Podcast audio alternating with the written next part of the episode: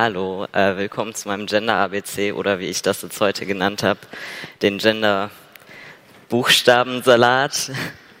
ähm, ich fange erstmal mit einem kleinen Video an, das auch mein Video ist, was als erstes kommt, wenn man auf meinen Kanal geht.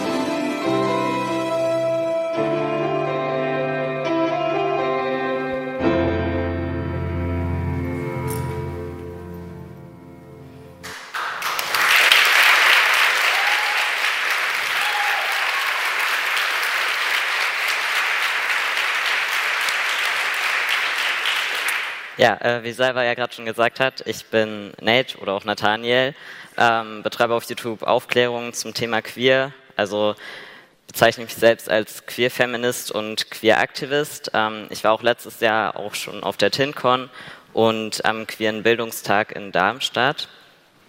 Und das sind die ganzen Begriffe aus der queeren Szene, die ich heute ein bisschen behandeln und erklären werde. Ähm, der erste Begriff ist queer, weil ich den jetzt sehr oft verwenden werde. Ähm, das war früher ein beleidigender Begriff gegen LGBTs. Ähm, kommt aus dem Englischen, queer bedeutet seltsam. Aber irgendwann haben sich die Queeren gedacht, seltsam sein ist doch eigentlich ganz cool und haben diesen Begriff für sich beansprucht. Ähm, Heute wird das einmal als Synonym für LGBTIQA benutzt, weil LGBTIQA ein viel zu langes Akronym ist. Und auch als Identität. Äh, wenn man sich als queer identifiziert, ist das die entsprechende Flagge. Und Menschen, die sagen, dass sie queer sind, sind ähm, sagen zum Beispiel, ich bin queer, weil ich nicht hetero bin, aber mich auch nicht unbedingt festlegen will oder ähm, ein Freund von mir hat auch gesagt, er ist queer, weil er sich zwar bisher immer nur in Männer verliebt hat, aber vielleicht kommt ja auch irgendwann eine Transfrau, in die er sich verliebt. Sexualität ähm, beschreibt alle Gefühle, Handlungen und Bedürfnisse, die eben mit dem Geschlechtsverkehr zusammenhängen. Und man unterscheidet da zwischen romantischen und sexuellen Identitäten.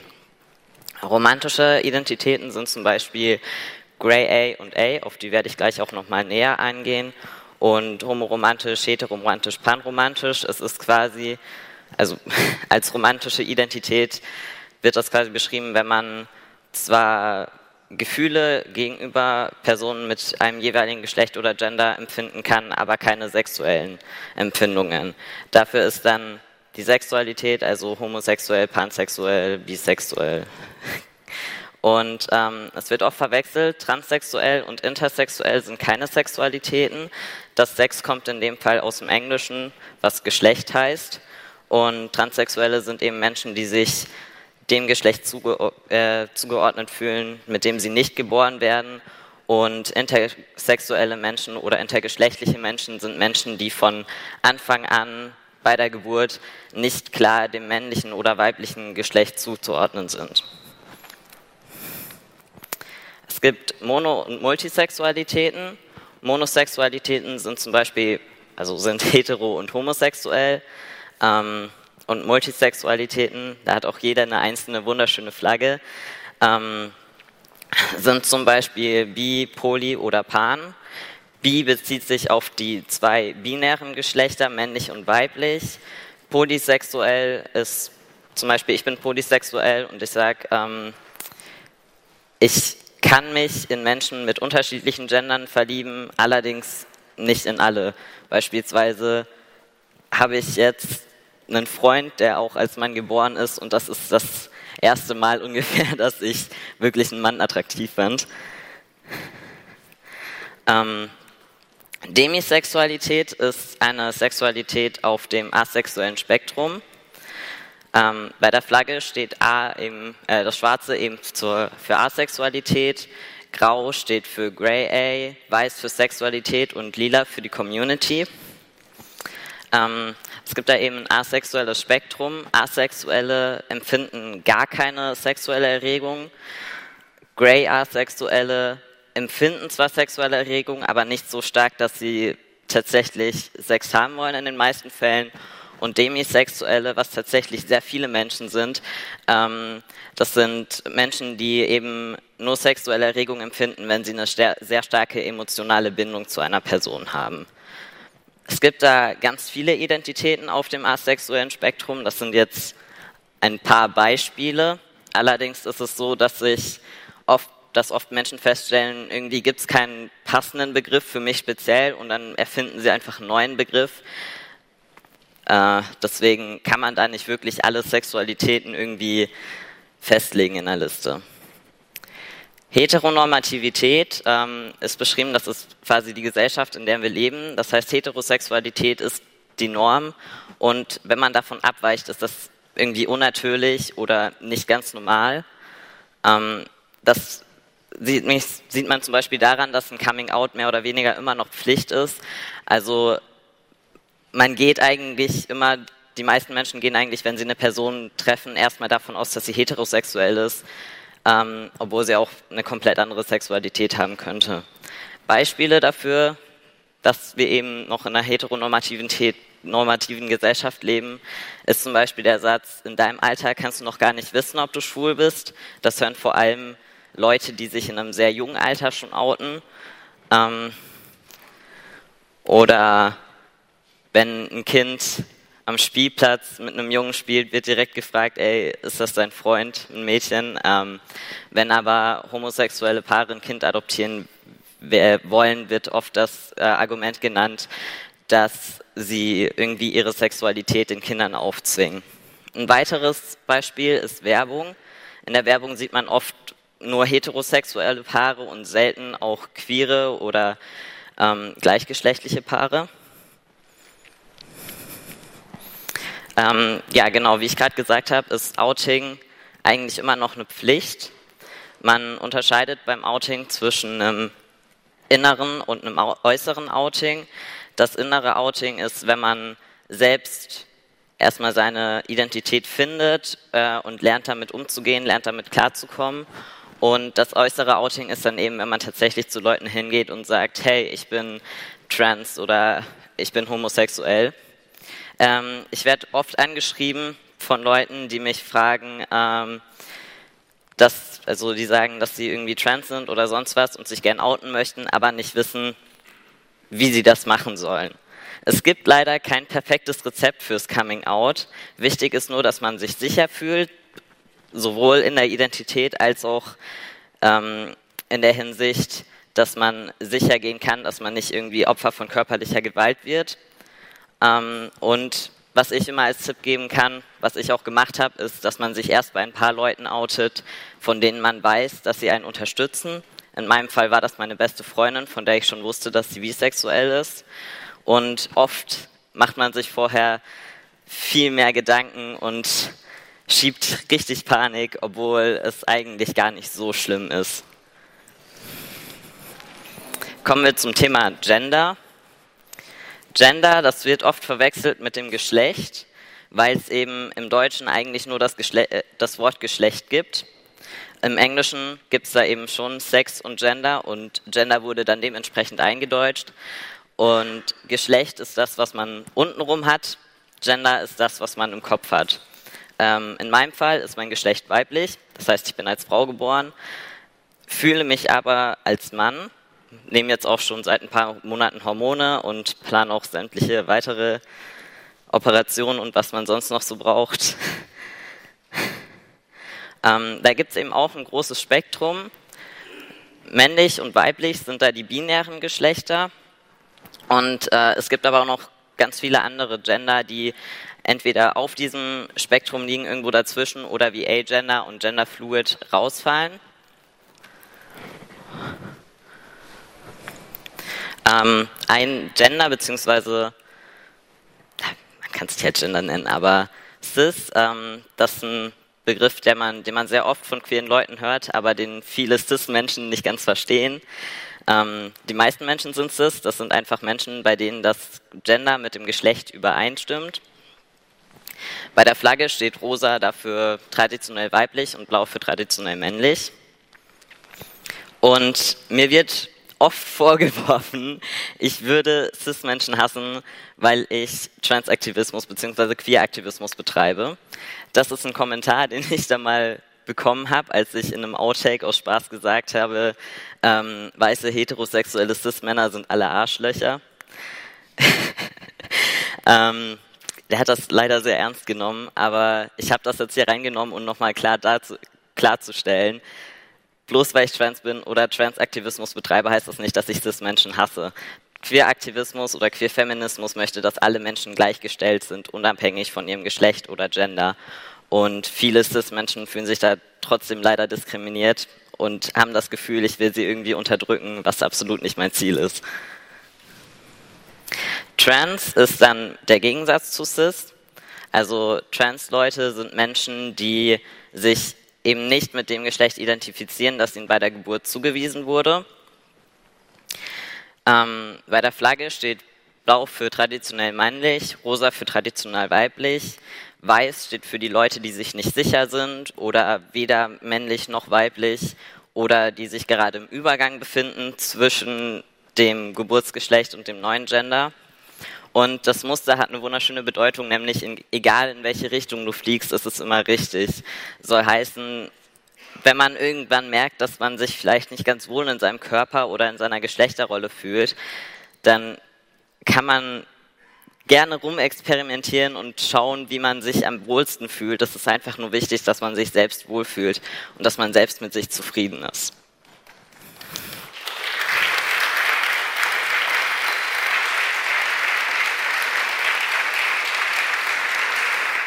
In Deutschland gibt es für Transsexuelle bzw. Transpersonen das Transsexuellengesetz. Ähm, da hat man dann erstmal ein Outing. Manche haben auch noch eine Diagnose davor und geht dann zu einem Therapeuten oder einer Therapeutin, der die sich damit auskennt. Äh, davor sollte man mindestens ein Jahr in der Identität gelebt haben, beziehungsweise mit dem Therapeuten kann man auch einen Alltagstest machen. Und wenn man ein Jahr lang in der Identität gelebt hat, beziehungsweise den Alltagstest gemacht hat, darf der Therapeut Hormone verschreiben.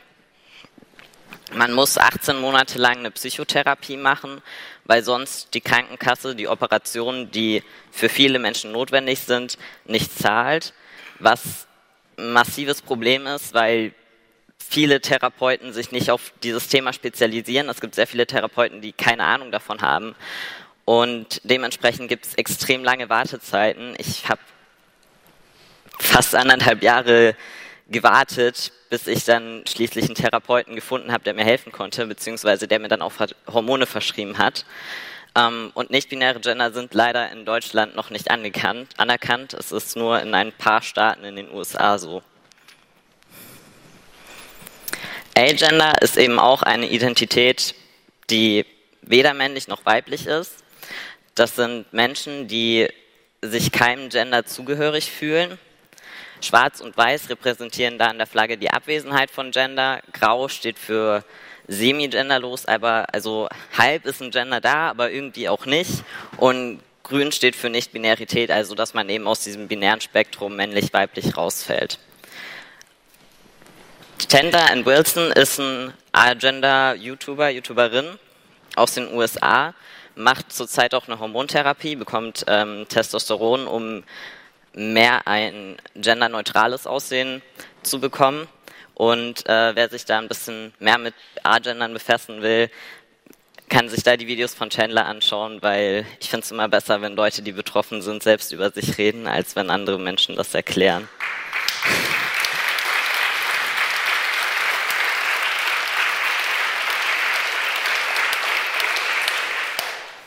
Pride. Jetzt kommen wir zur Geschichte.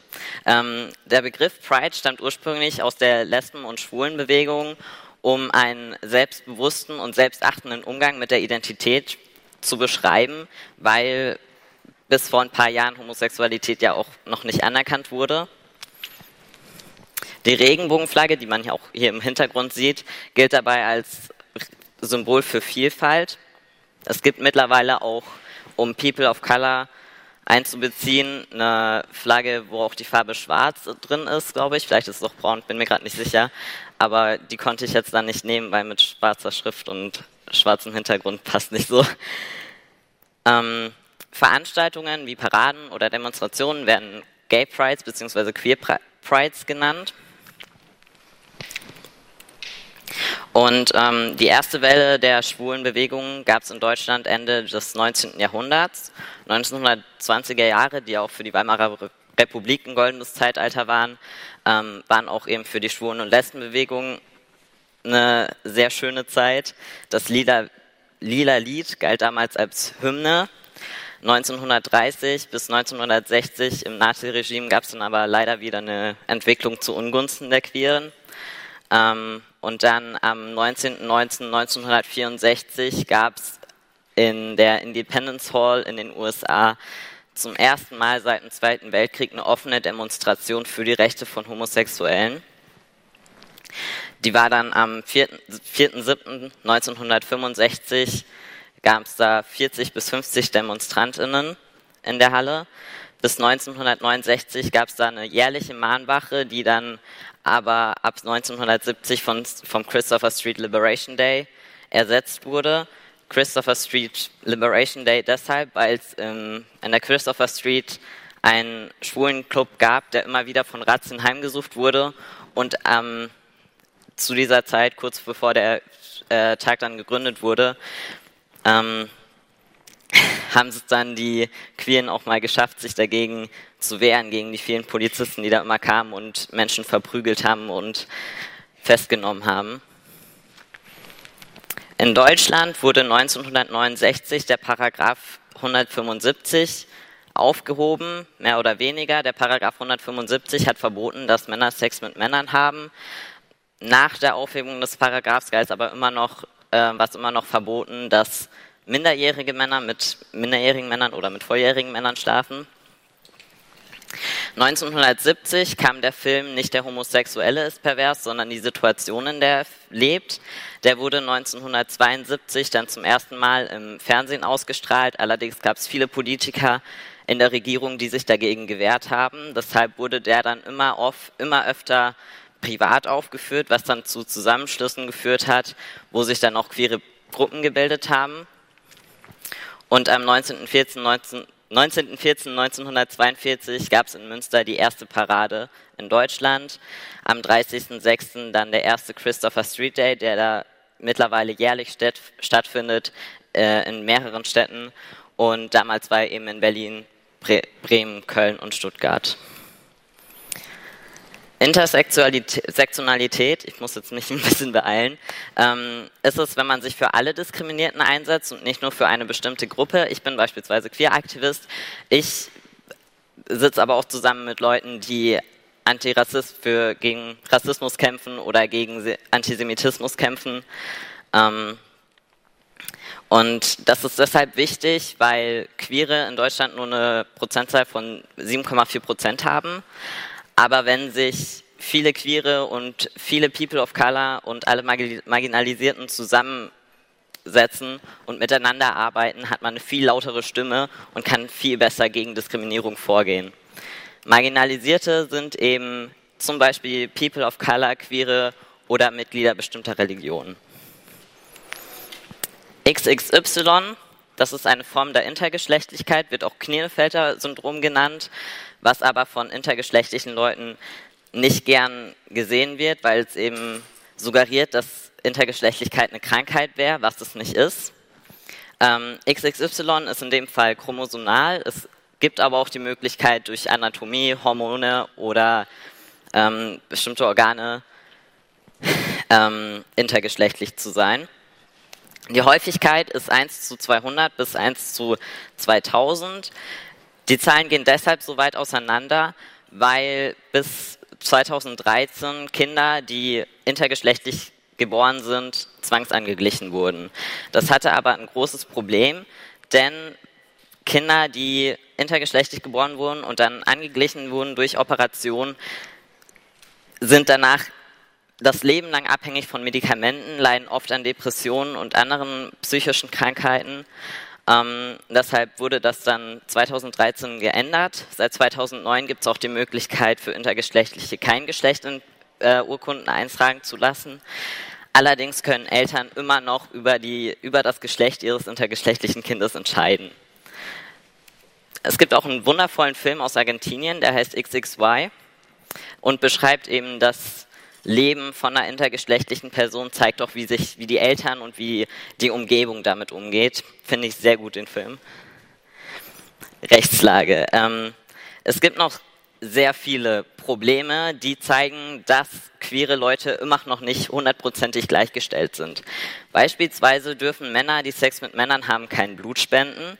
Genannt wird da das große HIV-Risiko, was aber schwierig ist, weil mittlerweile allen bekannt ist, dass HIV keine Krankheit ist, die nur bei Homosexuellen vorkommt und auch nicht jeder Homosexuelle gleichzeitig äh, automatisch ähm, HIV hat. Für Transsexuelle gibt es eben das Transsexuellengesetz, ähm, was ich eben schon erklärt habe. Es gibt auch eine Namens-, also die Möglichkeit, Namen- und Personenstandsänderung zu machen. Da gibt es ein ewig langes Gerichtsverfahren wo man beweisen muss, dass man trans ist, wo man sich immer wieder in diesem Weg die ganze Zeit beweisen muss, ich bin wirklich trans. Mir wurde beispielsweise in München, als ich bei meiner Diagnose war, gesagt, ich wäre nicht trans, weil ich mich nicht männlich genug kleide. Fand ich interessant. Und die Grünen wollen das eben durch das Selbstbestimmungsgesetz ersetzen. Für intergeschlechtliche Menschen gibt es eben seit 2013 keine Zwangsangleichung mehr. Allerdings gibt es diese Angleichung noch auf Wunsch der Eltern und im Pass wird männlich weiblich freigelassen. Ja, das war's. Ähm, auf YouTube heiße ich Just Nate für die, die das interessiert. Ich bin allerdings meistens mehr auf Twitter aktiv als auf YouTube. Ähm, ich weiß jetzt nicht, wie viel Zeit ich noch für ein QA habe.